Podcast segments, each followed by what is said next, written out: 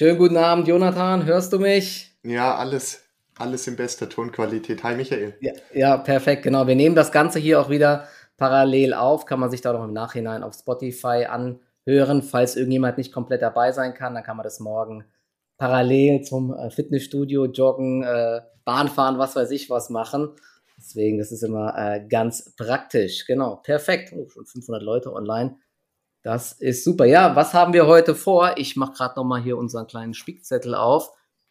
Wir wollen eher als allererstes mal ganz kurz nochmal, äh, ich weiß nicht, wer sich erinnert, wir hatten genau vor gut einem Jahr mal so unsere Ideen fürs Jahr 2021 äh, präsentiert und da können wir ja noch mal ganz kurz drauf eingehen. Ich muss sagen, die liefen gar nicht so schlecht, ja. Dafür, dass unsere Hauptannahmen gar nicht so richtig waren, ja, fürs Jahr 2021, dafür lief es ganz gut und danach ähm, einen kurzen Ausblick von, äh, vom Aktienjahr 2022 haben wir vor, was wir so erwarten und dann vor allen Dingen auch das Thema Inflation. Wir hatten ja heute wieder Verbraucherpreise.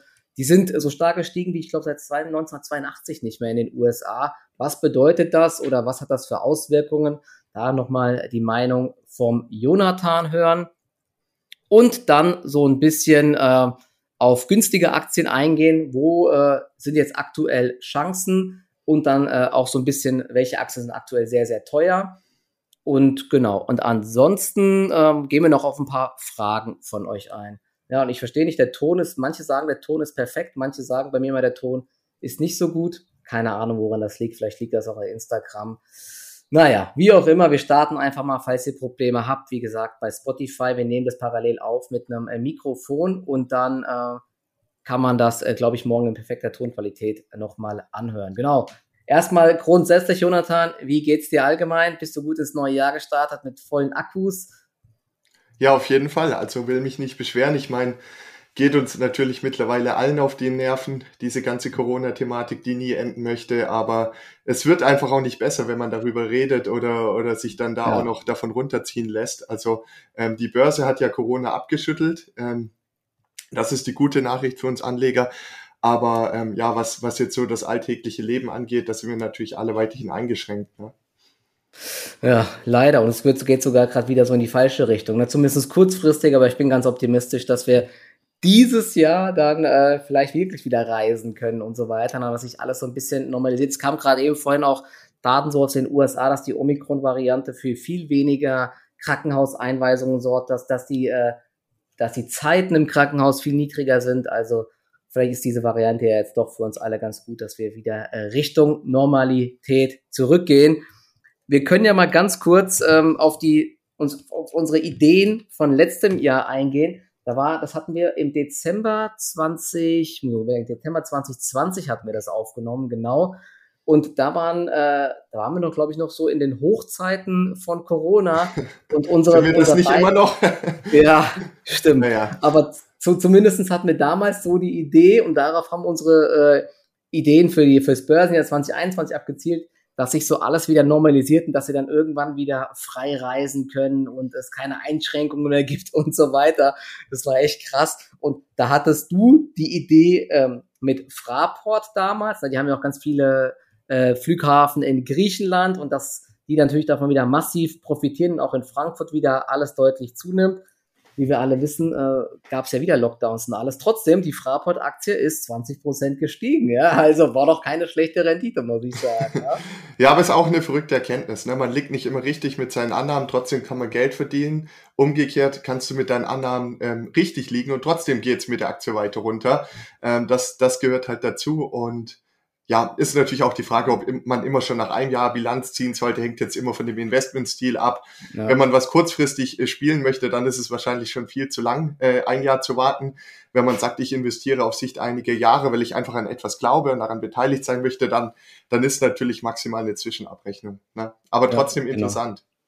Ja, genau. Und bei mir war der Tipp äh, Booking.com, die sind auch so, ich glaube, knapp 20 Prozent gestiegen von irgendwie 2000, 2100 Dollar auf jetzt 2450 Dollar. Also wirklich ähnlich gut gelaufen. Aber ich glaube, der Hauptgrund ist, und das sieht man ja schon ganz lange, dass der Markt ähm, dieses ganze Corona-Thema abgehakt hat und jetzt die ganze Zeit schon diese Reopening-Werte spielt und der ganze Bereich so E-Commerce. Wir sehen jetzt auch viele Tech-Unternehmen und vor allen Dingen diese Corona-Profiteure die wurden ja massiv abgestraft, weil der Markt jetzt wohl endgültig davon ausgeht, dass das Thema Corona bald wieder äh, bald beiseite geschafft ist und dass wir dann wieder normal reisen und so weiter. Also das war auf jeden Fall spannend. Die, äh, Vielleicht darf ich da ganz kurz einhaken ja. noch, Michael. Das ist auch spannend. Ne? Als Börsianer schauen wir immer nach vorne. Nicht, wir schauen nicht das an, was heute ist, sondern das, was wir glauben, was mhm. kommen wird in den nächsten Monaten und Jahren. Und da ist halt, ähm, das ist ja erstmal eine positive Nachricht, dass die Börse das spielt, weil das heißt, vermutlich wird es für uns wieder besser werden. Ähm, was ich sagen wollte, ist, es findet auch einfach ein brutaler Abstumpfeffekt statt, was die Corona-Wellen angeht. Ich weiß doch, die erste Corona-Welle, äh, wie wir da alle letztlich total hilflos und, und machtlos erstmal alles runtergefahren haben.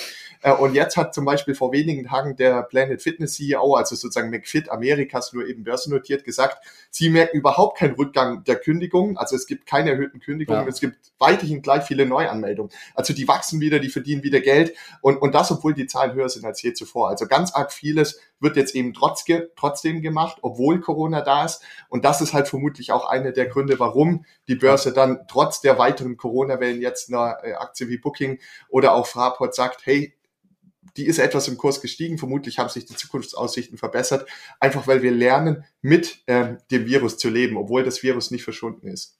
Ja, man merkt es auch allgemein am Verhalten der ganzen Leute, ja, nicht nur im Fitnessstudio, sondern Leute äh, sind so langsam wirklich abgestumpft. Ne? Der Markt stumpft ab bei irgendwelchen Nachrichten. Das war ja auch damals bei diesen Trump-Tweets so oder mit diesen äh, China-Nachrichten und jetzt ist es halt bei Corona auch so. Ne? Jedes Mal mit diesen neuen Varianten wurden die Wellen immer geringer.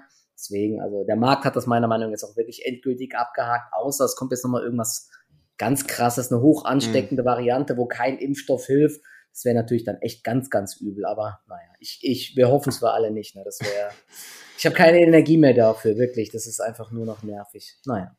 Okay, und eine zweite Aktie vom letzten Jahr, die war Fresenius. Die hatte ja, glaube ich, auch so ein bisschen auf einer Normalisierung von der Wirtschaft äh, abgezielt, oder? Was war damals deine Idee? Weißt du das noch? Genau, also letztlich war es ja einige Jahre lang eine total geliebte Aktie mit einer hohen Bewertung bis zum 30er KGV sehr wachstumsstark. Und das hat sich dann über mehrere Jahre hinweg geändert. Die haben zwar einen Rekordumsatz, aber haben es einfach nicht mehr geschafft, dann dieses Wachstumstempo anzuknüpfen und sind jetzt seit mehreren Jahren in so einer Art Konsolidierung, wollen jetzt ihre Gewinnmargen wieder hochbekommen, wollen wieder mehr wachsen, aber irgendwie klappt's halt nicht so richtig. Und unter anderem mitverantwortlich dafür ist eben die Sache mit Corona, weil die müssen jetzt auch wieder die aufschiebbaren Operationen verschieben, müssen jetzt auch wieder ja. abwarten, füllen sich die Betten mit Corona-Patienten und, und das alles bremst halt den Laden schon wieder aus. Ja, was dann auch die Kursentwicklung erklär, äh, erklärt, letztlich so eine volatile Seitwärtsbewegung, ging mal etwas hoch, ging mal wieder etwas runter. Ähm, aber am Ende ist es eine Aktie, wenn du dir das KGV anschaust, die echt günstig ist und darauf wartet, auszubrechen. Ja? Also sie hat Risiken, weil sie ist verschuldet und alles, aber wenn die den Laden mal wieder ähm, gut organisiert bekommen, ja, dann ist da sicherlich auch einiges an Potenzial vorhanden. Aber mittlerweile, so langsam frage ich mich auch einfach, ob das nicht auch ein Stück weit Managementprobleme sind äh, bei Fresenius, dass die einfach mhm. immer wieder einen äußeren Umstand finden und es damit erklären, an, anstatt vielleicht einfach auch mal einen Tick radikaler zu sein. Aber es ist immer schwer zu sagen. Es gab jetzt schon ein paar Mal in den Calls Ankündigungen, dass sie sich vielleicht aufspalten wollen. Also es wurde mhm. zumindest mal angedeutet, wenn der Kurs nicht in Bewegung kommt, könnte das dann endlich mal die Fantasie auslösen. Aber wer weiß es. Manchmal ist einfach Geduld gefragt. Ich bleib hier weiter dabei und äh, äh, ja, bin, bin verwundert über den geringen Kurs, kann es aber auch verstehen, weil sie einfach nicht wieder dieses operative Momentum aufnehmen. Ne? Was die jetzt mal mhm. bräuchten, wären paar Quartale, wo sie wirklich glänzen, wo es wieder nach oben geht mit der Gewinnmarge und dem Gewinn und dann würde die Aktie auch woanders stehen. Aber das hat halt bisher immer gefehlt. Ja, operativ gab es ja, glaube ich, nee, oder war es bei Fresenius Medical Care? Da sind denen ihre Patienten teilweise weggestorben und dadurch haben sie weniger Umsatz gemacht mit ihren Diabetesgeschäften und so. Aber zumindestens dieses Jahr, die Fresenius-Aktie ist äh, wenn ich das hier so sehe, hat einen ganz guten Jahresstart gehabt, ist so ein kleinen Aufwärtstrend, aber mal schauen. Ja. Ich glaube, die müssen jetzt wirklich mal operativ äh, ein bisschen was zeigen, damit da wieder was passiert und dann kann es auch sein, dass die Aktie mal wieder nach oben läuft. Aber Tatsache, die Aktie ist echt ähm, eine ziemliche Enttäuschung. Im Endeffekt sind wir seit drei Jahren in so einem Abwärtstrend. Ne. Das ist, äh, ist schon krass, aber naja, schauen wir mal. Auf jeden Fall, die war leicht im Jahresschnitt leicht im Minus, ich glaube so 5, 5, 6 Prozent oder so, aber jetzt auch nichts Dramatisches. Dann machen wir mal mit meiner zweiten Aktie weiter. Die war, muss ich sagen, ein Volltreffer, Chapeau, nämlich Aurubis Kupferhersteller. Ich glaube, da war letztes Jahr meine Idee, dass äh, Zyklika wieder gefragt sein könnten und dass äh, die Nachfrage nach Kupfer sehr hoch sein wird, wegen, den, äh, wegen der Nachfrage aus dem Elektromobilitätssektor und wegen erneuerbarer Energien und so weiter. Ich glaube, an den erneuerbaren Energien lag es jetzt eher nicht, sondern es lag einfach daran, dass die Kupferpreise so stark gestiegen mhm. sind, dass die damit halt sehr, sehr viel Geld verdient haben. Die Lieferketten waren ja massiv belastet, aber es ist ähnlich wie bei den Biospritherstellern, Stahlherstellern. Ja, wenn, die, wenn die Rohstoffpreise so explodieren, dann drucken die eben Geld und die Aktie ist von 65 Euro auf 95 Euro gestiegen, also 40 Prozent. Das ist auf jeden Fall echt eine Top-Rendite, muss ich sagen. Ich habe es leider nicht im Depot gehabt, hätte ich mal auf mich selbst gehört. ja, das sind immer die besten Ideen, ne? die ja. dann aufgehen, die, die hat man dann nicht im Depot. Aber erstmal Glückwunsch dazu, Michael. Also ja. das war ja auch so ein bisschen das Szenario, die Wirtschaft erholt sich wieder. Das ist ja letztlich auch ja. eine zyklische Aktie ähm, und, und das ging dann an der Stelle auf.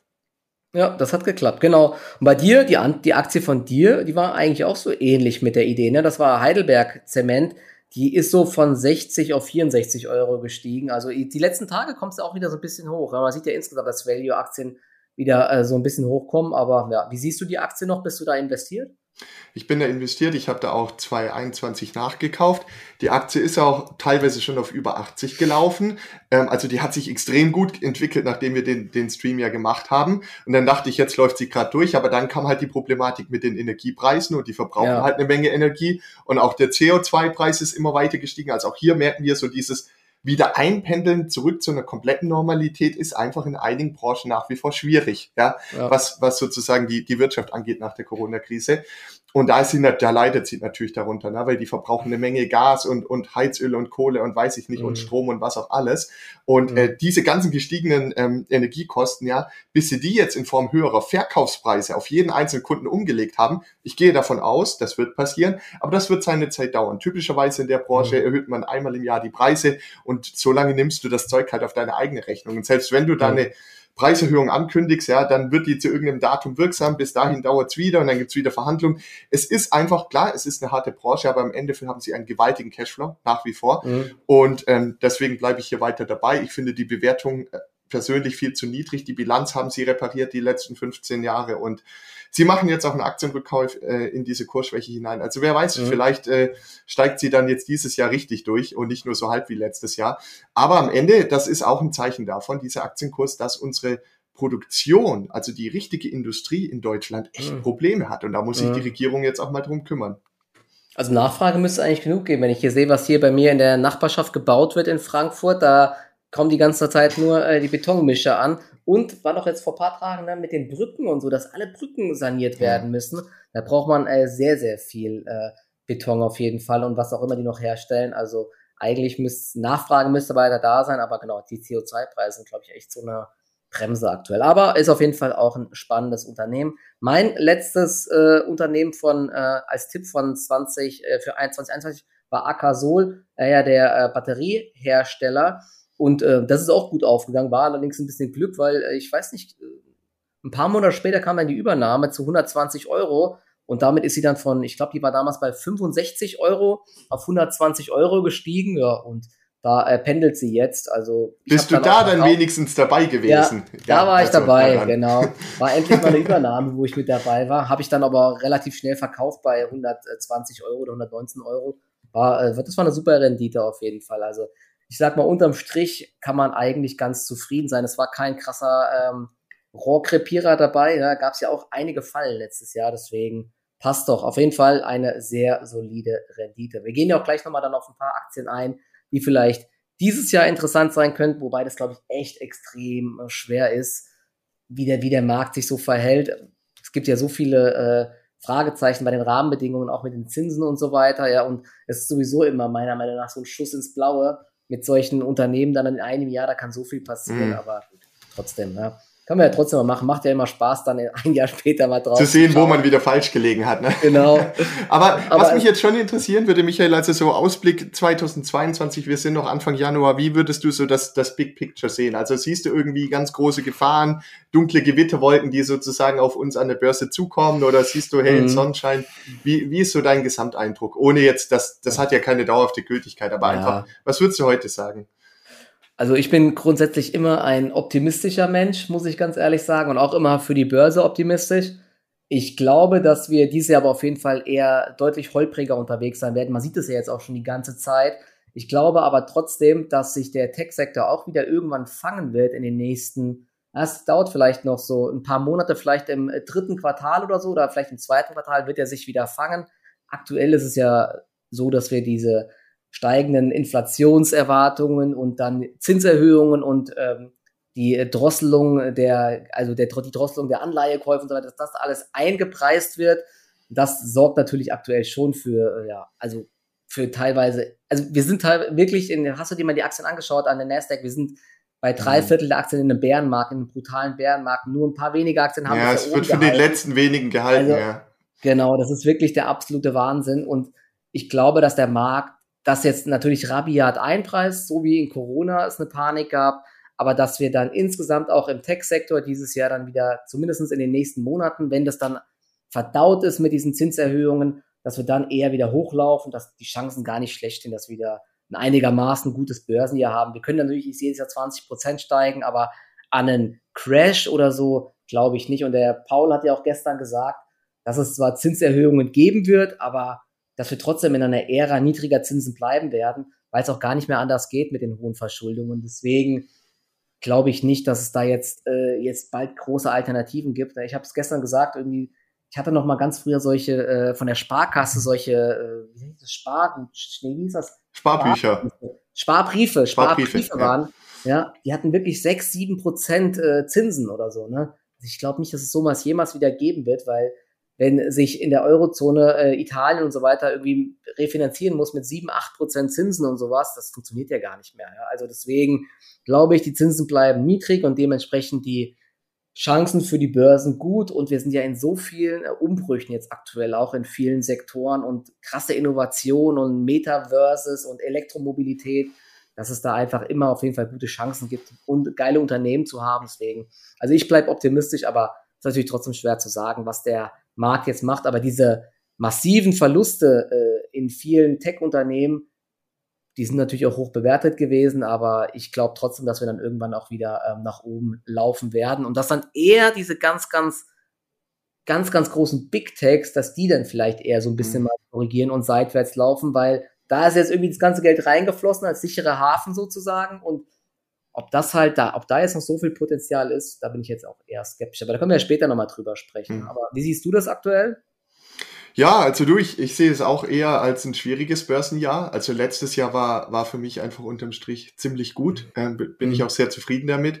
Und ich glaube, ich glaube halt, eines der größten Probleme ist, wir haben, oder viele von uns haben die letzten Jahre immer gut abgeschnitten. Also ganz langfristig machen Börsen ja vielleicht sieben oder zehn Prozent pro Jahr. Wir haben eigentlich viele Jahre in Folge jetzt mal Corona-Krise ausgeklammert, deutlich mhm. mehr dazu geworden. Ne? Das heißt also, was passiert ist, ist, wir haben echt auf dem Papier, auf dem Konto, ja, die, diese Buchgewinne, das war gigantisch oder ist gigantisch. Aber man muss sich immer bewusst sein, vieles von dem, was sich da angesammelt hat, war letztlich einfach nur auf eine Erhöhung der Bewertung zurückzuführen. Und nur ein kleinerer Teil oder vielleicht ein gleich großer Teil, je nach Depot, ist auch auf eine tatsächliche Steigerung der Ertragskraft der Unternehmen zurückzuführen. Ja, also das, das sozusagen, wir sind auf dem Papier alle reich geworden, aber bei den Unternehmen hat sich gar nicht so viel getan. Und das ist natürlich halt keine nachhaltige Basis. Also das wird jetzt nicht Jahr für Jahr für Jahr für Jahr passieren. Ja. Insbesondere dann, wenn die Zinsen wieder ein kleines bisschen hochgehen. Wie viel, mhm. weiß man ja nicht.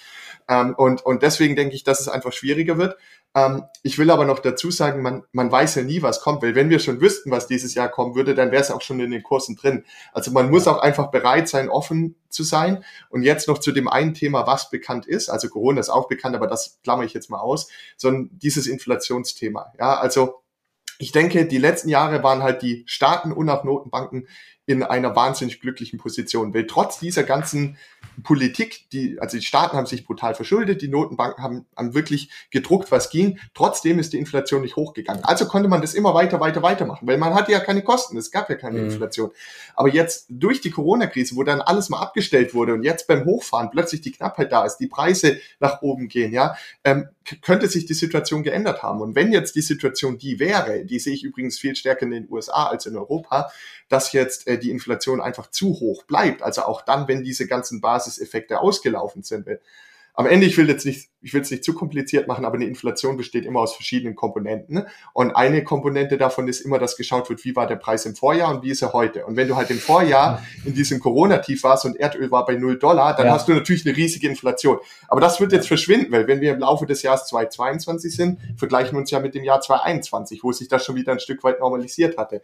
Also sagen auch gerade viele, die Inflation wird wieder runtergehen. Aber die Frage ist, ob sie nicht schon stark genug war, um weitere Folgeeffekte ausgelöst zu haben. Na, zum Beispiel in den USA, was ich jetzt mitkriege, dass einfach die Arbeitnehmer die Erwartung haben, dass sie 5 oder 10 Prozent mehr kriegen. Und das können sie auch ja. durchsetzen, weil die Jobs so knapp sind in vielen Sektoren, dass sie sonst einfach zu einem anderen Arbeitgeber gehen. So. Und was macht dann der Arbeitgeber? Der sagt, okay, ich rechne mit höheren Lohnkosten, also erhöhe ich auch wieder meine Preise. Und dann kommst du in so Spiralen ja. hinein.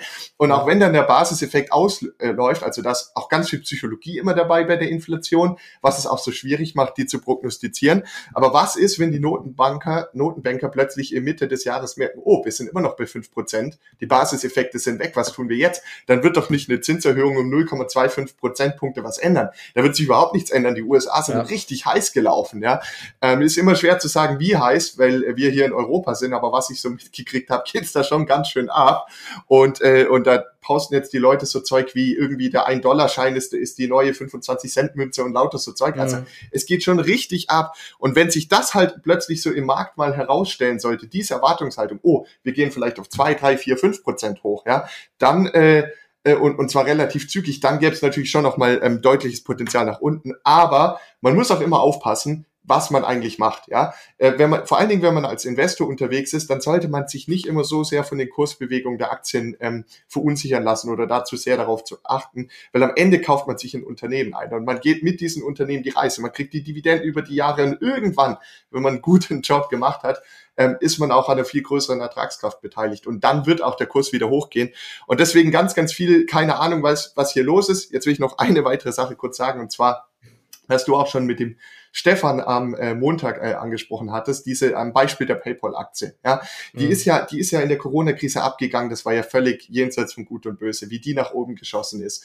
Und was und, und das lag unter anderem halt daran, dass man so gesucht hat, wer profitiert jetzt von dieser Pandemie. Mhm. Also äh, alle Läden ja. wurden geschlossen. Worüber kaufen die Leute dann jetzt? Natürlich übers Internet. Da müssen sie irgendwie bezahlen. Also nutzen sie PayPal. Also sind die die großen Gewinner und die Tech äh, Digitalisierung steht erst am Anfang. Das war so die Story. Ähm, und dann hat die eine unglaubliche Stärke entwickelt, die Aktie. Die ist mhm. ja richtig nach oben geschossen. Ich hatte sie schon davor im Depot und denke mir so, was geht denn da ab? Das ist doch nicht mehr normal. Ja, und was ist jetzt los? Jetzt hat sie ja schon wieder 100 Dollar oder so oder 100 Euro vom Hoch abgegeben, also richtig kräftig korrigiert. Und was ist das Problem? Das Problem ist, dass ähm, hier verwechselt wurde ein, so, ein sogenanntes säkuläres Wachstum oder ein strukturelles Wachstum, was bei PayPal vorhanden ist, weil einfach der Anteil der bargeldlosen Zahlungen immer äh, höher wird. Also wir tun einfach über die Jahre hinweg immer mehr übers Internet kaufen. Das mhm. ist ein Prozess, der ist noch nicht abgeschlossen. Also sie haben eine Wachstumskurve, eine langfristige. Ja. ja. So, und dann durch die Pandemie wurde diese Wachstumskurve kurzfristig massiv beschleunigt durch, durch einen Ausweicheffekt. Ja. Und die haben halt gedacht, oder einige Leute haben wohl gedacht, dieser Ausweicheffekt, der wäre endlos und das wäre jetzt die neue Wachstumskurve. Aber das war natürlich nicht der Fall.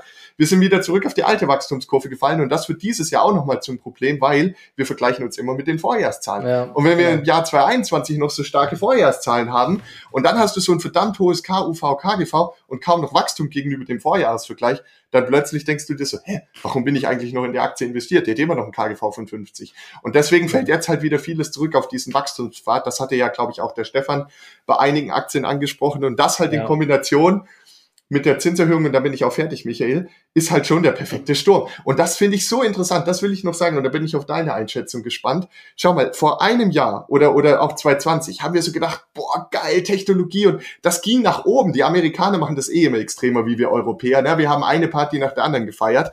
Und jetzt ja. plötzlich, so Anfang 2022, schau dir mal die Performance von einigen Tech-Aktien an. Ja, jetzt haben sich die Dinge halbiert. So, genauso krass wie die Übertreibung nach oben war, könnte jetzt theoretisch ja auch das in die andere Richtung ablaufen, oder? Und am Ende ja. denkt man sich wieder, hey, wir geben vor, wir sind rationale Menschen, wir haben rationale Märkte, aber am Ende dominieren doch immer irgendwelche Stimmungen oder Themen oder Trends, gell? Also das ist schon ja. verrückt.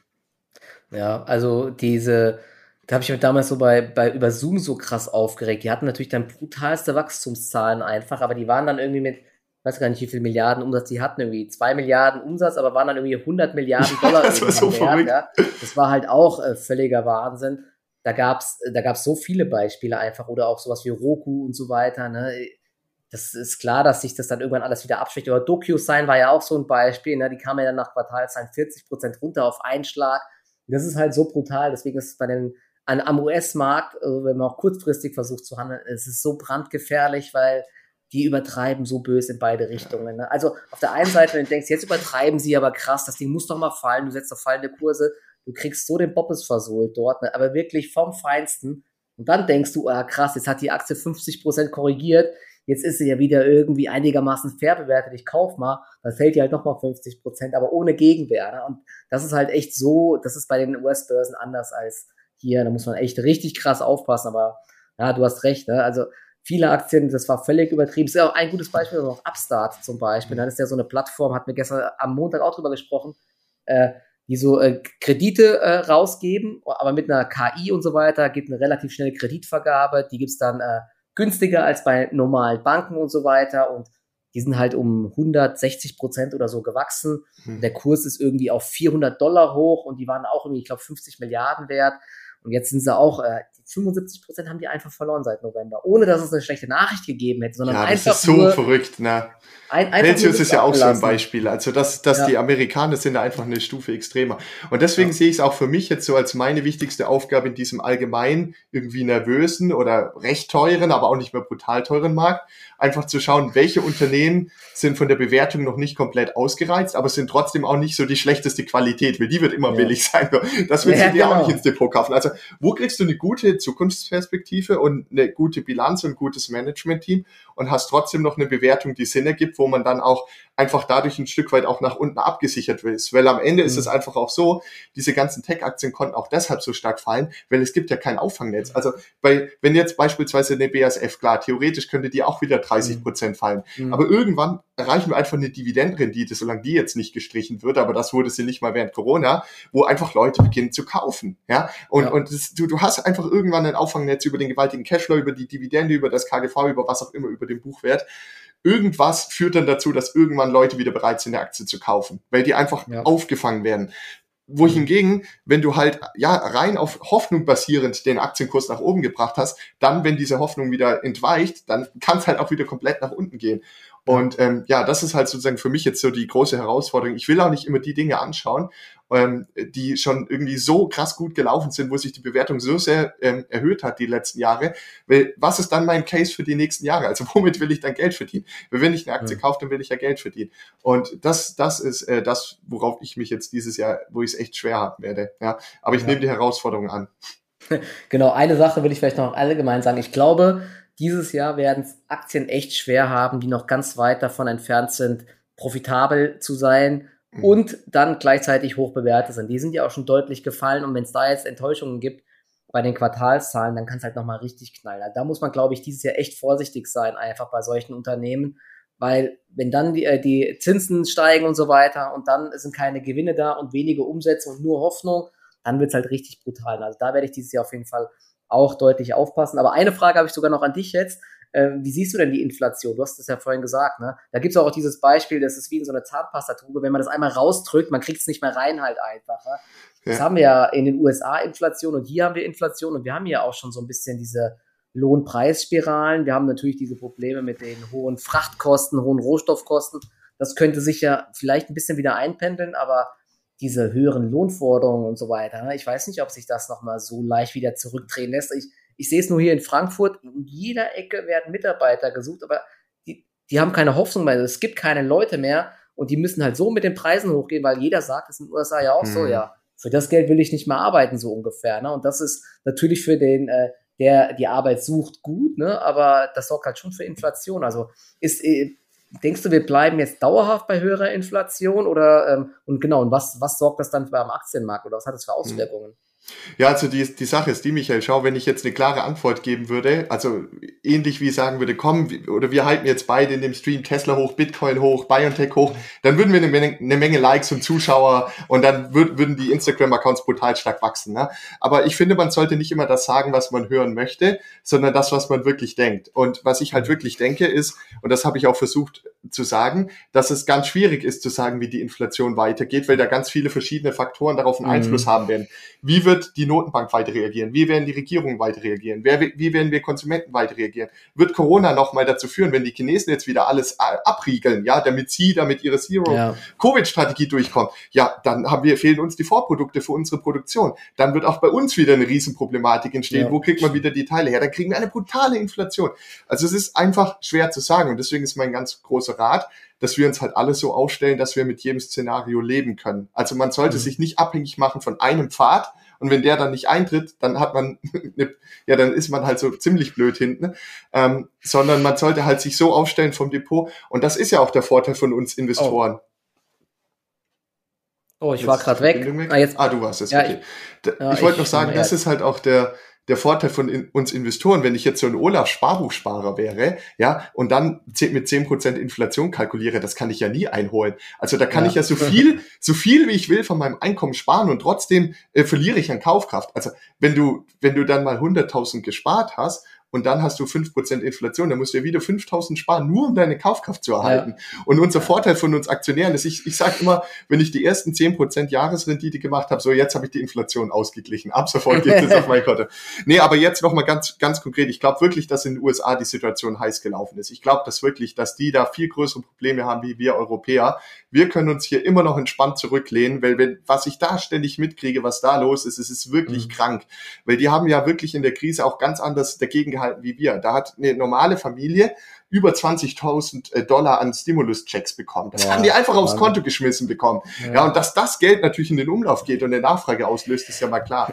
Deswegen die Amis, die sind so ein bisschen das Vorbild. Wir Europäer sind noch viel weiter weg im wirtschaftlichen Aufschwung. Also die Amis sind viel schneller aus der Krise rausgefahren. Mhm, ja. Und äh, deswegen wird man da sehen, was passieren wird. Ja.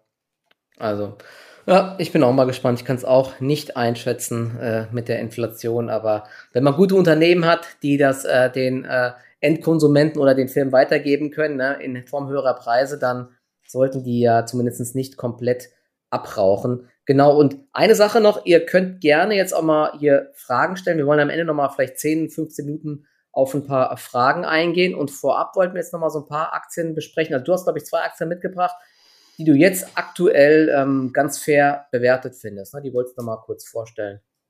Genau, einfach zwei Impulse ist natürlich wie, wie der ganze Stream hier keine Empfehlung, sondern einfach nur, nur eine Meinung, eine Einschätzung, die kann sich auch ändern, weil äh, es ändern sich auch die Umstände ständig. Was ich jetzt angeschaut habe oder wo ich gerade den, den Research-Fokus drauf lege, ist einfach nach wie vor die Energiegeschichte, weil ich habe so zum Spaß mal getwittert, so wir sollten noch die Tage genießen, an denen die Kilowattstunde Strom weniger als ein Euro kostet und an dem sie mhm. zu jeder Zeit verfügbar ist.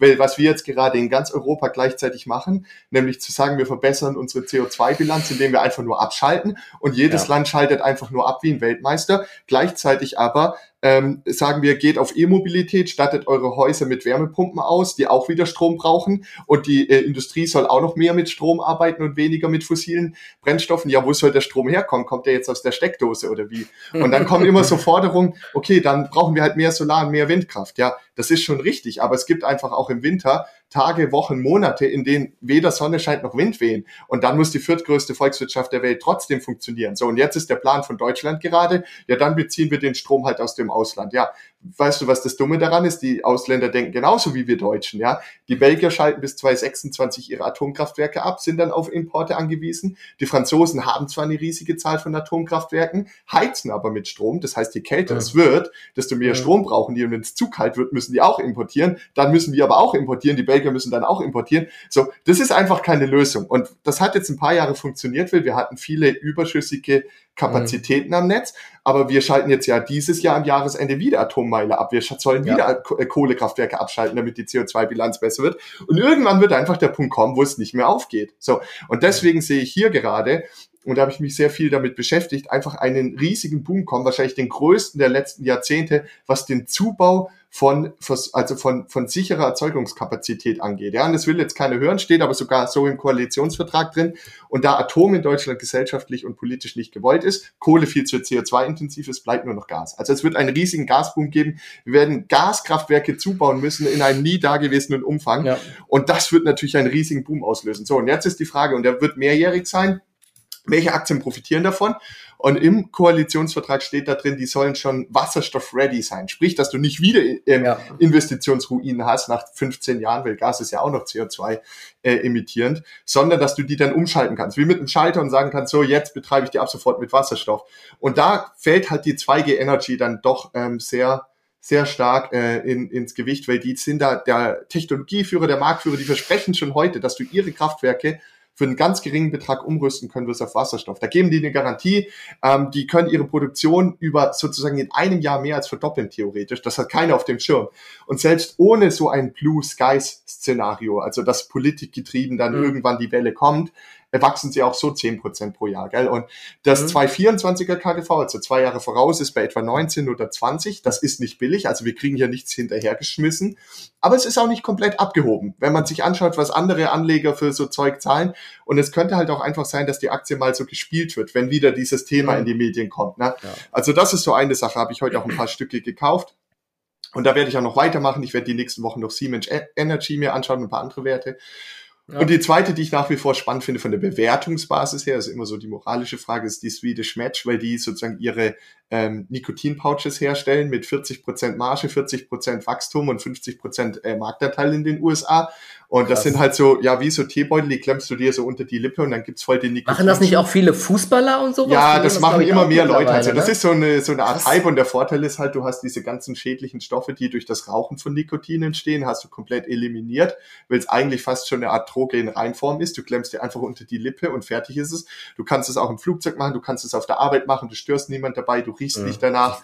Und, äh, und das hat sich halt in Schweden schon so stark durchgesetzt, dass da nur noch vier Prozent der Leute täglich rauchen. Und da wird dafür viel mehr davon konsumiert. Und jetzt ist das halt in die USA gegangen und geht da halt komplett ab. Und jetzt ist halt die Frage, wird das nennenswert von der Zigarette abgraben? Weil wenn es das tut, dann ist das ein riesiger Markt mit gewaltigsten Cashflows und dann diese kleine skandinavische Firma oder wird das wieder irgendwo einschlafen auf einem Niveau? Ja, das kann natürlich auch passieren.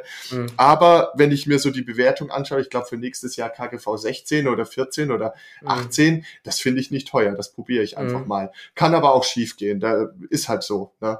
Aber, aber dieses, äh, ist, äh, da ist nur Nikotin drin oder was? Aber knallt das auch richtig oder kriegst du so einen richtigen, äh, also so ein, wie wenn, wenn, wenn du, wenn du, wenn du, also wenn ich zum Beispiel Wasserpfeife rauche, ja, ich rauche ja nicht oder so, dann habe ich immer direkt hier so ein äh, Dings, ne, mir ist so schwindlig und alles. Ist das dort halt auch so ein Nikotinflash oder was hat man da? Oder ja, also hast so, du mal ausprobiert? Nein, also ich habe es nicht ausprobiert, aber darüber eine Analyse geschrieben, woran man mal wieder merkt, wie, wie dumm ich eigentlich bin, ja.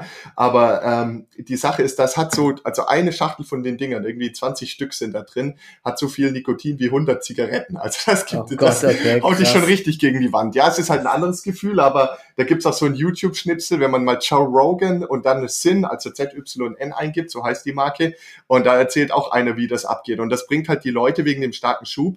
Das ist wirklich eine gute Ersatzbefriedigung. Mhm. Also jeder raucht ja auch aus einem anderen Grund. Viele machen es ja auch einfach, weil sie das genießen, so diese Luft einzuatmen oder mhm. draußen zu stehen. Die wird man damit nicht holen. Aber vielleicht jemand, der 50 Jahre alt ist und eigentlich gar keine Lust mehr auf Rauchen hat, aber das Nikotin braucht. Oder auch eine ganz neue, junge Generation, die da begeistert wird. Also schwer zu sagen, mhm. aber das sind halt immer so Dinger, da kann's operativ, was die Cash-Generierung angeht, echt halt richtig abgehen. Und, und ich sage immer, wenn das eine Technologiefirma wäre, eine Software-as-a-Service-Firma, dann hätten die drei bis fünfmal so hohes Bewertungsniveau, aber sie zählt mhm. halt als Tabakfirma und deswegen wird sie halt so ja liegen gelassen, fundamental gesehen. Ja, das ist ein Stück weit auch gerechtfertigt, weil du hast da einfach mehr regulatorische Risiken und Probleme. Ja. Aber sie wiederum sagen, wir bringen dich ja von der noch viel schädlicheren Zigarette weg, also muss man uns ja fördern. Aber das ist halt immer schwer zu sagen, wie das dann in der Politik ausgeht, so ein Spiel. Ich, ich glaube auch, ne, da musst du halt schon von der Politik irgendwann, wenn sich das extrem krass durchsetzen, die Leute dann damit äh, extrem anfangen, das Zeug äh, zu konsumieren da, dann kann es auch sein, dass da irgendwelche Besteuerungen gibt oder so. Ne? Mhm. Also ich weiß nicht, ob es Verbote geben sollte, aber klar, alles, was süchtig macht, ist natürlich äh, aus Aktionärssicht interessant, aber gut, ich, für mich ist das nichts, ganz ehrlich. Also die Aktie. Also die Aktie oder, oder der Stoff? Nee, nee, das Zeug, ne? Also mir okay. reicht es, wenn ich mal ein, ein Gläschen Wein trinke oder so. Also, Oder mal ins Depot schaust an einem schlechten Tag, genau. da ist auch schon ein Schub. Oder hier äh, so ein, so ein Fit-Aid trinken, da ist auch irgendwie Koffein drin und was weiß ich was alles, das reicht mir. ja, aber übrigens, äh, 2G Energy hatte ich, wir hatten ja vorhin schon mal kurz gesprochen, finde ich auch mega interessant. Die haben äh, 400, äh, 440 Millionen MCAP ja. und ich schaue gerade mal, machen jetzt dieses Jahr 288 Millionen Umsatz und wollen 3,11 Euro pro äh, Aktie verdienen. Ich glaube, ich denke gerade bei 100 ungefähr. Ne? Also, also im Gegensatz zu sowas wie Plug Power und so weiter, das hatten wir ja schon mal, ist es ja echt fair bewertet. Es gibt so zum Beispiel Fuel Cell in den USA, die mehrere Milliarden wert und machen 17 Millionen Dollar Umsatz und riesige Verluste und so. Ne? Also da, dahingegen ist das äh, wirklich sehr, sehr fair. Und ich glaube, viele von den Sachen sind sogar offiziell H, äh, H2 ready, also ähm, Wasserstoff ready finde ich echt mega interessant. Nee, die Auftragseingang waren zuletzt auch sehr gut gewesen. Ich weiß nicht, ob du die ja. aktuellen mich, Zahlen gehattest. Lass ja? mich noch eine Sache dazu sagen. Schaut, die, der CFO ist in ein fast zweistündiges YouTube-Video auf dem Kanal der SDK gegangen und hat das alles mhm. ganz genau erklärt. Wie viele Aufrufe kriegt so ein Video? 500, 600 Aufrufe. Kein ja. Schwein interessiert sich dafür. Ja, die haben die Technologie, die stellen die Produkte da, die können sofort helfen, die Versorgungssicherheit zu gewährleisten. Aber das interessiert die Leute nicht. Die mhm. machen die bei irgendeinem Börsenmagazin auf, sehen da so ein Logo, so ein Chart und dann wird noch was dazu geschrieben, dann kaufen sie halt den Ami, der bei x Milliarden ist. Ja, und, mhm. äh, und, und, und das finde ich so ein bisschen schade, weil die, die liefern halt echte Produkte mit echten Mitarbeitern, mhm. die machen echten Umsatz, ja. die haben positiven Cashflow. Und wenn du das KUV anschaust, das ist zwischen eins und zwei, aber ihr ja. Umsatz könnte sprunghaft ansteigen und dann könnte auch die mhm. Gewinnmarge ansteigen. Und, ähm, und deswegen muss man halt manchmal so ein bisschen tiefer graben ne? und, und nicht immer nur auf das äh, schauen, was so irgendwie so auf der ersten Seite der Medien und der Schlagzeilen immer ist. Ja, ist auf jeden Fall ein mega spannender äh, Nebenwert und zahlen sogar eine kleine Dividende. Also haben wirklich, wie gesagt, ne, ähm, eigentlich ein ganz gutes Paket jetzt für die nächsten Jahre. Ich weiß nicht, gestern hat der Herr Habeck ja auch wieder erzählt, was sie alles planen an Ausbau mit erneuerbaren Energien und so weiter. Ja, aber ich glaube, das wird halt echt, das dauert halt alles eine Weile, ne? weil wieder, der Söder hat ja auch wieder heute gesagt, nee, nee, so, so nicht, ne? Hier, wir haben eigene Regeln mit dem Windkraftzubau, weil es da wieder Ärger gibt, weil das hier irgendwie nah an einem Haus steht und so. Das ist echt sehr, sehr schwierig und wir brauchen auf jeden Fall, äh, ja, wirklich, wirklich sichere Grundenergie. Du hast ja gerade eben auch schon angesprochen, die Aktie wollte ich nämlich auch ansprechen, nämlich Siemens Energy. Die stellen ja mhm. genau diese, diese äh, Kraftwerke her, diese Gaskraftwerke. Das Geschäft war ja eigentlich tot, ja, und die, das, das Unternehmen ist auch extrem niedrig bewertet, deshalb, weil sie auch, glaube ich, zuletzt äh, eher äh, Probleme hatten und Verluste gemacht haben. Aber wenn es jetzt eine Revival gibt, könnte das sogar wieder interessant ja. werden. Das ist also, eine Top-Turnaround-Aktie. Genau, es ist, es, ist, es ist ein Kandidat für einen Turnaround. Ist aktuell im Abwärtstrend die Aktie. Also für mich jetzt, für mich ist es kein Grund, da direkt zu kaufen oder so, aber ich beobachte das ganz genau und vielleicht mal abwarten, was die im Call dann sagen, wenn die Zahlen kommen, ob die schon was merken, dass da Aufträge reinkommen oder so. Die wollen 2023 wieder 1,38 Euro verdienen, 2024 1,90 Euro. Ich weiß nicht, ob das stimmt, ne? das sind solche Analystenschätzungen, aber dann wäre die Aktie natürlich echt günstig, weil die steht irgendwie gerade, wo steht die bei ähm, 22 Euro, also ist echt, äh, echt relativ günstig und machen 30 Milliarden Umsatz fast. Ne? Das ist schon Wahnsinn. Und sie haben natürlich auch diese Beteiligung an Siemens Gamesa. Ne? Also wenn, äh, den gehört Siemens Gamesa zum Großteil. Ne? Also wenn jetzt wirklich da Schwung reinkommt mit dem Ausbau von Windenergie auch noch, ne? das ist ja auch ein ganz großes ja. Thema, dann wäre das eigentlich ja der der perfekte Play, ne? um zum einen äh, von diesem Gaskraftwerkzubau zu profitieren, aber auch von äh, Windenergie und so weiter. Also finde ich echt, äh, finde ich eine äh, ne, ne spannende Idee. Aktuell spielt der Markt noch gar nicht, muss man sagen. Deswegen werde ich da jetzt, äh, jetzt nicht proaktiv dazu kaufen, weil es auch nur eine Idee ist. Ne? Du weißt auch nicht, ähm, ob die das wirklich schaffen oder ob es so kommt. Ich würde also ich warte da erstmal ab, ob da operativ wirklich so ein Turnaround sichtbar ist. Und wenn ja, dann ähm, ist es auf jeden Fall mal eine Idee. Ich werde es mir jetzt aber, glaube ich, nicht ins Langfristdepot packen. Wäre für mich dann eher so ein, so ein Play, so wie meine, so eine Art Swing Trade auf Sicht von mehreren Monaten oder so. Ne? ich, also die, sind, die haben nämlich, ich erinnere mich noch, die haben so oft enttäuscht einfach, nur Siemens Gamesa auch. Die bringen ja wirklich nur Gewinn. Naja, die, die wurden ja es auch aus dem, irgendwas gewesen. Die wurden ja auch aus einem gewissen Grund wurden die ja rausgespalten aus dem Konzern. Ja, weil ja. das hat, hat ja ähm, sozusagen auch die gesamte Siemens-Bilanz immer verhagelt. Ja. ja äh, und seitdem Mal. die draußen sind, dreht die normale Siemens auf, weil sie halt liefern Wahnsinn. kann. Und, äh, und jetzt ist da doch diese so sozusagen Resterampe ähm, Energy.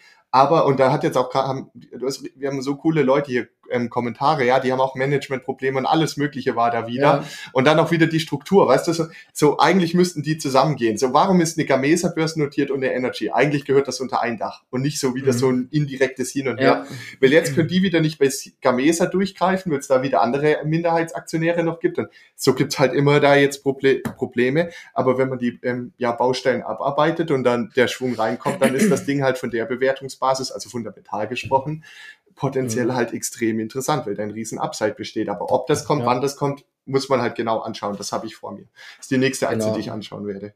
Ah, okay, ja, bin echt, da bin ich echt mal gespannt.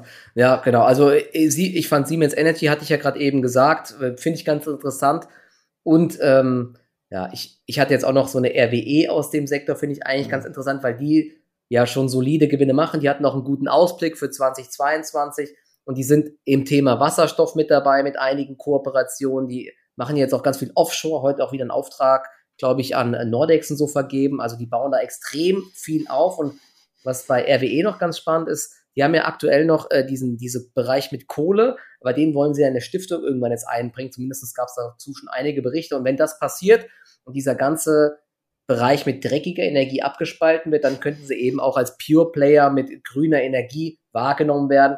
Und ich glaube dann, es ist ja mittlerweile so, dass da viele, viele große Fonds noch nicht mehr investieren in Kohle und so weiter. Und wenn das abgespalten wird, kann es da eben auch höhere Bewertungen geben. Deswegen finde ich auch eine RW eigentlich ganz interessant.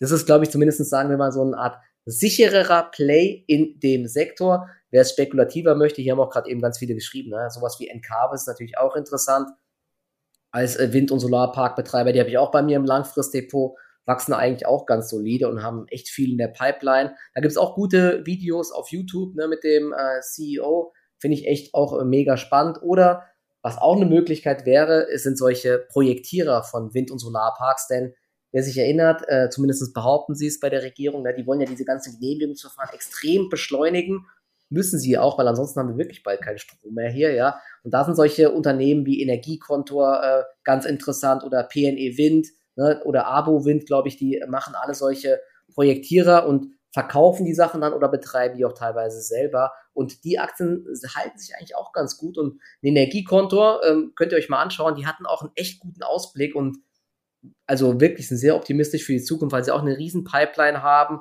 einige Parks selbst betreiben, einiges weiter verkaufen. Also finde ich echt spannend, die Aktion. Ist auch noch recht fair bewertet, muss ich sagen. Ne? Also, aber ist natürlich deutlich, ähm, ja, also ist natürlich deutlich volatiler wie eine RWE jetzt. Ne? Eine RWE hält sich aber auch jetzt äh, zuletzt ganz hm. gut, muss ich sagen. Ne? Aber vielleicht nochmal so die, die grundsätzliche Unterscheidung. Du hast ja zum Beispiel eine RWE angesprochen, die haben halt den riesigen Vorteil, die haben schon den also die betreiben ja eine riesige Anlagenkapazität und die wirft ja. halt Jahr für Jahr einen gewissen Cashflow ab, aus dem du dann eine Dividende zahlen kannst und der auch die Aktie irgendwo abfangen wird. Also das ist halt, hat eher den Charakter von einer Anleihe. Es ist natürlich keine, aber es ist halt verlässlicher.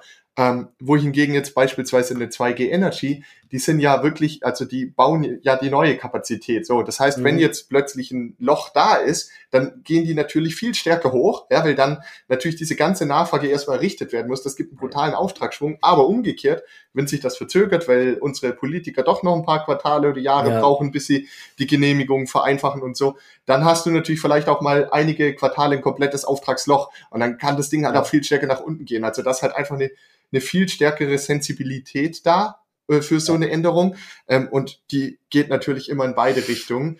Ähm, ja, deswegen ist, kann man sich da halt auch überlegen, wie man sich genau positionieren möchte. Und dann hast du ja auch schon angesprochen, RWE und Encarvis ist halt auch wieder so, der eine ist der viel größere, viel diversifiziertere und, mhm. und so, und der andere ist halt vielleicht ein bisschen aggressiver unterwegs, was die Wachstumspläne angeht.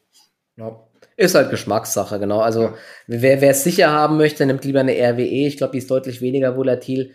Nebenwerte sind sowieso, ne? vor allen Dingen, wenn der Markt dann mal schwach wird, so dann werden irgend, da, da, werden halt Aktien geworfen und dann knallen diese Dinge halt 10% runter. Es gibt Volatilitätsunterbrechungen und so, ne? damit muss man halt einfach rechnen. Also das ist natürlich, deut, da muss man auf jeden Fall deutlich äh, schmerzresistenter sein. Ja? Oder Volatilität darf einem nicht so viel ausmachen, genau. Ja. Naja, okay, super. Jetzt haben wir ja sogar schon äh, uh, ein bisschen überzogen jetzt. Wir wollten ja auch ein paar Fragen eigentlich noch eingehen. Da machen wir ja das fast, jetzt. Ja, das wird ja schon fast knapp. Also haut sie gerne mal in den Chat rein. Ähm, Hier wird einmal noch nach ähm, E.ON gefragt. Wie siehst du die? Ist ja ein Betreiber äh, von Netzen. Die Aktie ist jetzt auch zuletzt eigentlich echt gut gelaufen. Ne? Ähm, Finde ich eigentlich auch ganz spannend. Die habe ich auch bei mir im Langfristdepot, auch eine solide Dividende und so weiter. Hast du die auch noch im Blick oder was sagst du zu der?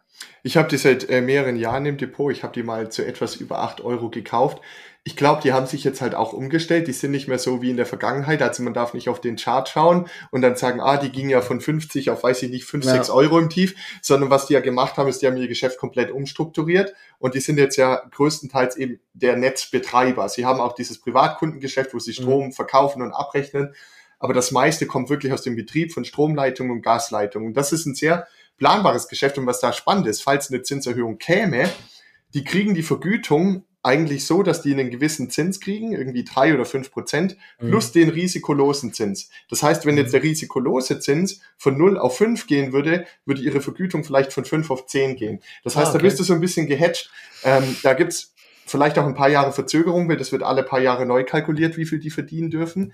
Aber eigentlich ist das halt ein sehr cash-generierendes Geschäft, aber gleichzeitig halt auch eins, äh, was reguliert ist. Also du wirst nicht mal eben morgen den Cashflow verdoppelt haben. Das wird da nie mhm. passieren, sondern das ist kapitalintensiv und du kannst halt ausschütten, was du verdient hast. Und das wird aber auch der Großteil der Rendite sein. Ich erwarte mir da keine riesigen Kurssprünge mehr bei der E.ON, sondern eher ähm, halt, ja, ist es halt nicht ganz so schlimm, wie alles auf dem Tagesgeldkonto zu haben. Ja. Hat aber auch nach unten wenig Potenzial. Ja. ja, zahlen doch eine solide Dividende, ne? Ist klar, es ist keine Kursrakete, aber ich sag mal ja, vor allen Dingen in solchen äh, verrückten Zeiten wie jetzt, wo halt äh, Tech, Tech-Werte massiv crashen, ne, das ist halt der Fels in der Brandung. Wenn man so ein paar Aktien drinne hat, dann äh, schläft sich's auf jeden Fall ein bisschen besser. Genau deswegen ist das. Und genau, und hier wurde was gefragt ähm, zu Porsche und dem ähm, IPO.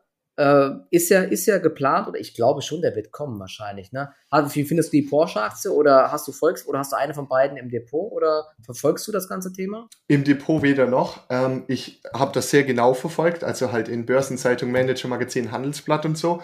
Aber mein Gefühl ist, dass in Volkswagen immer über alles gesprochen wird, aber, oder ja, in Wolfsburg bei Volkswagen über alles gesprochen wird, aber nicht über das, was eigentlich jetzt wichtig wäre, also an strategischen Weichenstellungen. Und wenn dann mal einer wieder dies kommt und wirklich einen Plan hat, dann wird er ständig wieder eingezäunt und, und von mhm. entmachtet und so. Da gab es jetzt vor ein paar Wochen doch mal diese Sitzung, da sollten irgendwie aus einem neunköpfigen Vorstand, also neun minus eins, sollten acht werden, aber am Ende waren es dann zwölf. Weil dann wurden irgendwie mhm. wieder drei oder vier neue Vorstandsmitglieder ernannt. Und wenn ich halt das immer mitkriege, so, also das ist halt einfach so ein bisschen wie Pokerspielen. Klar gibt's da gute Gründe dafür, warum das kommen sollte. Das sah vor ein mhm. paar Monaten auch mal so aus, als ihr euer Magazin hattet. Da habe ich das sogar gebracht. Ich finde auch die ja. Bewertung brutal günstig. Also wenn du wirklich frei durchregieren könntest bei dem Unternehmen, ein guter Manager, der könnte das so gewaltige Werte rausholen. So gewaltige mhm. Werte, die überhaupt nicht äh, auf der Höhe sind, wo gerade der Aktienkurs ist. Aber das Problem ist halt, kann man sich, kann man daran glauben, wenn im Aufsichtsrat die Mehrheit aus Arbeitnehmern und dem Land Niedersachsen besteht? Oder ja. ist es am Ende nicht so, jetzt provokant formuliert, dass eigentlich die wirklichen Aktionäre der Volkswagen AG die Arbeitnehmer sind. Ja. Über hohe Löhne, über Boni-Zahlungen, über die Entscheidung. Das ist halt die Frage. Ne? Und deswegen bin ich da ähm, nach wie vor nicht investiert, weil es mir einfach nur ja. nicht griffig genug ist. Aber ich beobachte es weiter. Ja, also wenn ein IPO kommt und wirklich so die, das operative Geschäft von Porsche an der Börse wäre, wäre natürlich schon eine spannende Aktie. Es gab nämlich, glaube ich, heute oder gestern einen Artikel im Handelsblatt, Porsche verkauft erstmals mehr als 300.000 Autos ja. ne, und die haben jetzt wirklich nochmal einen richtigen Schub gehabt und auch dieser elektrische Taycan, der läuft richtig rund, haben ähm, 41.300 Fahrzeuge davon verkauft und das günstigste kostet 85.000 Euro und die haben ja auch eine brutal hohe Marge, ja. 14,6% Umsatzrendite, also die sind schon echt hoch profitabel.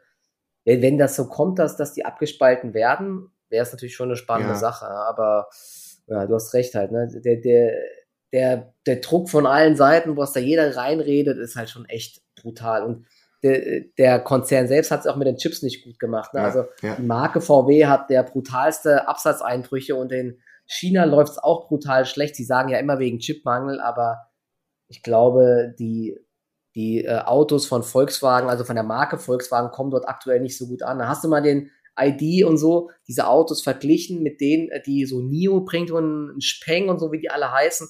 Die Chinesen stehen halt echt auf solche Raumschiffe, wie es auch Daimler macht, mit riesigen Displays, ja. Und dann hast du hier so ein Mini-Display bei dem ID3. das, das wollen die halt nicht. Die wollen so krasse Konnektivität haben und Displays und äh, Schnittstellen zu jedem Scheiß, ja. Und das, da liefert halt Volkswagen, die Marke Volkswagen. Ich, ich weiß es nicht. Also ich würde halt versuchen, eher Mitarbeiter von Volkswagen zu werden als Aktionär von Volkswagen, weil als mhm. Mitarbeiter bist du in einer verdammt guten Lage, was Gehalt und so weiter angeht, auch ja. wenn die Stimmung vielleicht nicht so top sein mag. Ähm, aber da fließt halt eine Menge Kohle raus und Aktionär, da gibt's ja immer diesen Spruch, viele Köche verderben den Brei und ich glaube, das trifft ja. da halt wahrscheinlich leider so ein bisschen zu. Aber ich hoffe, dass sie doch mal das Ruder äh, herumreißen. Kann auch sein, dass es plötzlich doch kommt. Ähm, man muss es ja nur gut erklären und wenn dann der Betriebsrat oder äh, das Land Niedersachsen mal einen schwachen Moment hat und das dann mal du durchentschieden wurde, weil der Beschluss gefasst wurde, dann können da plötzlich riesige Werte sein.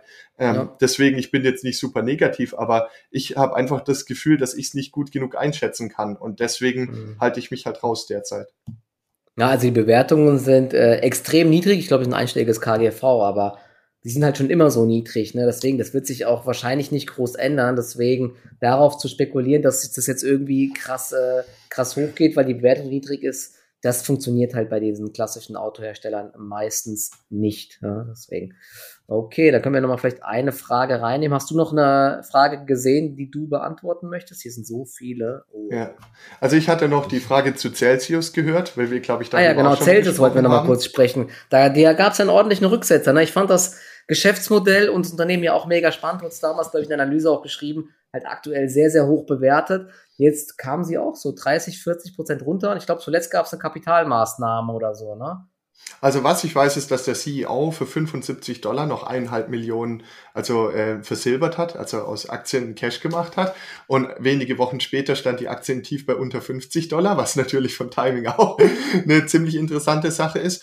Aber am Ende ist es so, dass diese Aktie halt viel stärker schwankt als die fundamentale Entwicklung. Ich konnte nicht mhm. verstehen, warum sie wie eine Rakete, wie komplett auf einem Energy Drink, also auf 10 Energy Drinks nach oben geschossen ist im Jahr 2021 und jetzt mag man es vielleicht genauso wenig verstehen können, warum sie ohne fundamentale Neuigkeiten innerhalb weniger Wochen sich mal eben mehr als halbiert hat. Ja, und das ist halt mhm. das, was du schon so oft auch in deinen ganzen Stories immer ansprichst mit den Amerikanern, wie die einfach ins Extreme gehen, vom einen ins andere. Ähm, Fakt ist, ich glaube, dass ganz viele junge Leute, es ist eine subjektive Beobachtung, aber du merkst es auch in objektiven Marktstudien, den Energy Drink einfach als tägliches Ritual in ihr Leben einbauen. Ja. Und, und äh, da ist eine brutale Pricing Power, weil du kannst die Dinger für zwei, drei Dollar verkaufen und äh, hast Herstellungskosten von wenigen Cents. Also das ist eine pure Gelddruckmaschine. Das ist eigentlich ein Mafia-Geschäftsmodell. Ja. Und das siehst du auch in der Gewinnspanne von Monster Beverage, die auch eine der allerbesten Aktien gewesen ist die letzten Jahrzehnte. Und jetzt ist halt die Frage, schließen die auf, machen die aus Red Bull und Monster einen, aus dem Duell ein Triell? Das ist also so ein bisschen wie die Grünen, nur hoffentlich mit gutem Ausgang, dass dann auch wirklich ein Triell eines Tages ist ist? Oder werden die großen beiden das doch erfolgreich verteidigen? Und das ist halt jetzt auch wieder eine sehr fundamentale Frage, aber die letzten Unternehmenszahlen waren extrem stark, extrem stark, mhm. dreistelliges Wachstum. Ähm, und das Produkt ist aus meiner Sicht, ich habe mich damit beschäftigt, schon gut differenziert. Also das hat schon einfach andere Merkmale wie die anderen beiden. Die haben sich anders positioniert. Und demzufolge könnte ich mir schon vorstellen, dass diese Story weitergeht. Jetzt ist halt die Frage, ab wann geht man rein? So ein Trend, der nach unten schießt, kann auch nach unten überschießen, mhm. sprich, sie kann sich nochmal halbieren, theoretisch, alles möglich. Ähm, aber mich, mich kitzelt, also ich muss jetzt schon langsam meine erste Position kaufen, habe ich mir die letzten Tage gedacht. So, bei 40 Dollar habe ich mir mal gesagt, da stecke ich einfach mal einen Tausender rein, weil ich will dann einfach dabei sein und ähm, sehe da halt auch dieses asymmetrische Chance-Risiko-Verhältnis, was das ist, wonach ich langfristig suche. Also klar kann ich die theoretisch komplett verlieren und sie kann theoretisch komplett auf Null zurückgehen, aber die kann nach zehn Jahren sich auch verzehnfacht haben. Ne? Und das ist halt was, was ich mag. Also Chancen und Risiken müssen immer in einem guten Verhältnis sein und die Risiken sind hoch, aber die Chancen sind halt noch höher. Ich weiß nicht, wie du ja. das siehst. Ich meine, Europa müssen sie noch schaffen, das hat Monster geschafft. Da sehe ich noch große Probleme. Aber auch Amerika ist ein riesiger Markt ist doch die perfekte Kombi. Du, du machst dir hier so ein äh, Swedish, wie heißt das da? Äh, hier ja. dieses Ding da rein und ziehst dir dazu noch so, so, so ein Energy Drink rein, da bist du richtig fit für den ganzen Tag. Hast du nicht mal äh, auch in, in Stories vom Einkaufen berichtet, wie wieder irgendwelche Schüler vor dir so, so Schrott vor ja, dir an der Kasse gekauft das haben? Ist brutal. Das die ist der beste Indikator, danach musst du schauen. Das ist wirklich krass. Aber, aber hat nicht ähm, auch die äh, Celsius, die haben aber auch solche eher Fitness-Drinks und so weiter, ne? Weil das hier zum Beispiel, das ist so Fit Aid, ne, das ist auch so, das ist halt so mit BCAA, mit Aminosäuren und Vitaminen und so ein Kram. Ähm, das haben die doch auch sowas in die Richtung. Ich habe mich auch mal so Recovery Drinks und alles, finde ich ja eigentlich schon spannender, wie diese puren, ähm, jetzt nur Red Bull, wo einfach nur Taurin und Koffein drin ja. ist. Also, weil äh, ich habe schon so das Gefühl, dass es irgendwann vielleicht verpönt ist, sich nur noch in so ein Zeug voll zu ballern, dass es eher mehr Richtung Gesundheit geht, wieder ja. so, ne? Und dann wäre das halt ja schon so ein bisschen besser, ne? wenn man das zumindest so äh, transportiert im Marketing, dass diese Drinks einigermaßen gesund sind. Ja? Also das ist, das ist die ganz große äh, Unterscheidung zu Red Bull, dass sie wirklich aus der Fitness-Ecke kommen. Also sie sind in den Fitnessstudios groß geworden, weil sie, beispielsweise ist bei ihnen der Regel, kein einziger ihrer Drinks hat nur ein Gramm Zucker. Kein einziger. Mhm. Es gibt mhm. keinen mit Zucker. Sie haben versucht, so viele Zutaten auf natürlicher Basis wie möglich. Wobei, wenn das ein Amerikaner erzählt, dann schütteln wir Europäer immer noch äh, die Hände vor dem Kopf zusammen. Aber dennoch ist es, also kauft ihr einfach mal eine 12er Palette, die gibt's jetzt auf Amazon auch. Also in Deutschland. Werde ich echt mal machen, ja. Seit Oktober. Und ich hatte halt, also die habe ich probiert im Gegensatz zu Swedish Match. Und ich mhm. habe halt einfach das Gefühl, die schieben auf einem anderen Level. Frag mich nicht, was die da reingekriegt haben, in welche Konzentration. Also ich habe bei den Monster immer das Problem, die geben mir so ein Hoch, ich werde zittrig, richtig zittrig, aber dann falle ich in ein komplettes Tief. Und die Dinger, das war eher so ein, so ein wirklich so ein Raketentriebwerk im Kopf. Aber das ist natürlich jeder Konsument spürt das anders und es ist auch ein Gewöhnheitseffekt. Aber ich habe schon das Gefühl, dass die einen brutal starken Schub dir bringen und einfach ein starkes Produkt haben, was dort wohl an Universitäten, bei, bei allen sportlichen mhm. Leuten, Fitnessszene echt richtig in den Mainstream reingeschlagen ist. Und wenn das sich jetzt halt von diesem Kern aus verbreitet in den Mainstream hinein, was sie gerade tun, dann, dann ist das halt echt stark, was die geschafft haben. Also da ziehe ich meinen Hut davor. Ja, ja, und wie gesagt, ne, auch diese Dosen hier kosten einfach zwei Euro so ein Teil. Aber das war jetzt Black Friday Aktion. 50% Rabatt, aber selbst damit machen die ja immer noch ein Schweinegeld. Ja, kostet wahrscheinlich wirklich ein paar Cent. Das ist nicht teurer als Cola wahrscheinlich oder ein paar Cent. Wenn du das halt für ein, zwei Euro verkaufst, eine Dose, ist halt Wahnsinn. Aber die ist echt eine interessante Aktie. Ich weiß gar nicht, wann die Zahlen melden, werde ich mir aber, glaube ich, echt mal anschauen nach aber die kann halt auch jetzt nach den Zahlen, kann die 30 runter oder 30 hochgehen. Ja, ja, ich so, auch. Weil wenn die die Erwartung verfehlen und in dem Umfeld, dann kriegt die nochmal richtig einen auf den Deckel. Da könnte ich fast mhm. wetten. Umgekehrt, wenn die jetzt nochmal, wie sie die letzten vier Quartale, glaube ich, jedes Mal die Erwartung geschlagen haben, mhm. ähm, dann nochmal das schlagen und dann mit 200% Wachstum rauslaufen oder wieder mit 150 und plötzlich noch ein fetter Gewinn dasteht, dann wer weiß, was mit der Aktie passiert. Dann Rob, ja, dann, dann, dann kriegst du direkt, Kanne. dann kriegst du direkt wieder FOMO halt, ne? Das ja. ist auch blöd. Dann willst du direkt rein, dann rennst du hinterher. Also das Ding ist echt nichts für Leute, die, die ruhig schlafen wollen. Das, das ist äh, der Nervenkitzel im Depot, finde ich. Ja. Perfekt, dann haben wir ja sogar schon die Stunde jetzt voll. Wir konnten leider nur einen kleinen Teil der ganzen Fragen beantworten. Hat aber mega Spaß gemacht. Na, danke für eure qualifizierten Fragen und äh, ich hoffe, euch hat auch ein bisschen Spaß gemacht. Und ja, danke auch dir, Jonathan, war wieder echt richtig cool und bin mal gespannt. Ne? Vielleicht können wir mal dieses Jahr ein Zwischenupdate machen zu, zum Markt, zu unseren Einschätzungen und zu den äh, Aktien, die wir vorgestellt haben. Und natürlich auch dann äh, zu Celsius und so weiter. Genau, und dann hoffe ich, dass wir uns bald wieder sehen und ich wünsche euch allen einen schönen Abend. Ja, danke für die Einladung. Schönen Abend allen. Ciao, ciao, macht's ciao. gut.